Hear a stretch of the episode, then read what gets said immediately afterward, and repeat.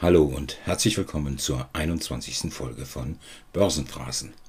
Heute ist Dienstag, der 10. August 2021 und ich hoffe, alle hatten einen guten Wochenstart. Die Originallinks zu dieser Folge findest du wie immer auf der Internetseite börsenphrasen.de. Und der übliche Disclaimer, dieser Podcast gibt immer meine private Meinung wieder und ist zu keinem Zeitpunkt als Anlageempfehlung zu verstehen. Und heute geht es um Dr. Höhnle. Für die, die die Gesellschaft nicht kennen, zitiere ich gerne folgende eigene Unternehmensbeschreibung. Die Dr. Höhnle AG ist ein börsennotiertes Technologieunternehmen mit Sitz in Gräfeling bei München. Die Höhnle Gruppe entwickelt mit ihren über 600 Mitarbeitern innovative Lösungen für unterschiedlichste industrielle Fertigungsprozesse. Ein Schwerpunkt der Geschäftstätigkeit ist die Entwicklung und der Vertrieb industrieller Klebstoffe und Vergussmachen. Vergussmassen, schwieriges Wort.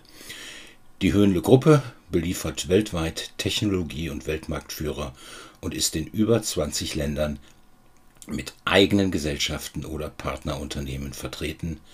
Ab September 2021, so schreiben sie, sind wir in unserer neuen Konzernzentrale in Gilching bei München. Soweit so gut und jetzt die News. Die Headline heißt Dr. Höhnle AG Doppelpunkt Umsatz steigt im neun Monatszeitraum um 18,4 Prozent auf 84,9 Millionen Euro. Okay, dachte ich mir, als ich das gelesen habe, das ließ sich nicht schlecht, aber gucken wir mal, was dann auch im Ergebnis hängen bleibt, denn wenn man in der Headline nur auf den Umsatz abstellt, dann verflüchtigt sich häufig einiges, das zeigt die Berufserfahrung. Also, Gräfeling-München. Die Umsätze der Höhenle-Gruppe stiegen im neuen Monatszeitraum von 71,7 Millionen Euro im Vorjahr auf 84,9 Millionen Euro im laufenden Geschäftsjahr. Die Geschäftsentwicklung der Höhenle-Gruppe wurde im laufenden Geschäftsjahr durch folgende Sondereffekte gebremst. Die Corona-Krise führte in einzelnen Bereichen wie dem Druckmaschinenmarkt zu dämpfenden Effekten. Die Umsätze lagen dort in den ersten neun Monaten des Geschäftsjahres 2020-21 deutlich unter dem Vorjahresniveau.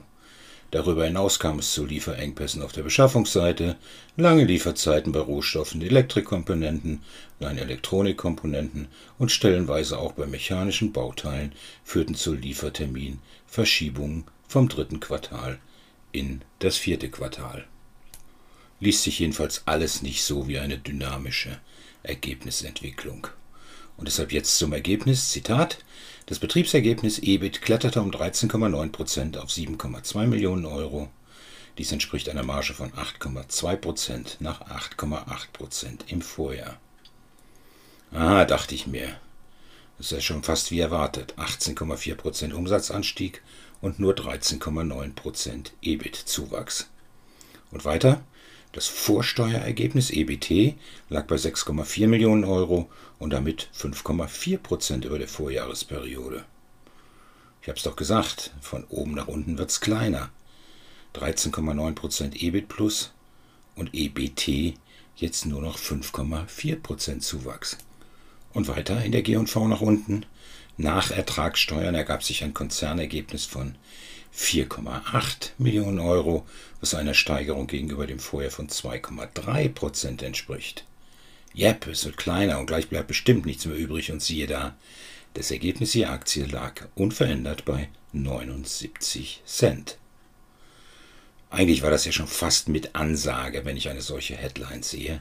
Wir fokussieren uns auf die höchste Zahl und erst beim Lesen stellen wir fest, dass von dem Zuwachs nichts mehr übrig bleibt.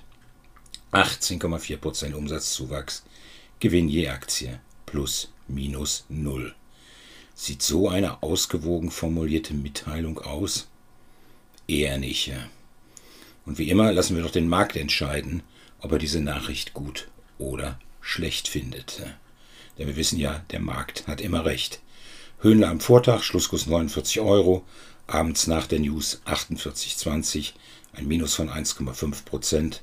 Der Markt war übrigens am gleichen Tag minus 0,2 Prozent. Also, Phrasen und geringe Ausgewogenheit bringen Underperformance. Und das war Börsenphrasen für heute. Wenn es euch gefällt, dann abonniert diesen Podcast, damit ihr keine Folge verpasst und sprecht mit euren Freunden über diesen Podcast und empfiehlt ihn. Und wenn ihr Anregungen, Kritik habt, was man besser machen kann, dann schreibt mir gerne weiter eine Mail an podcast.börsenphrasen.de. In diesem Sinne, danke und schau bis zum nächsten Mal.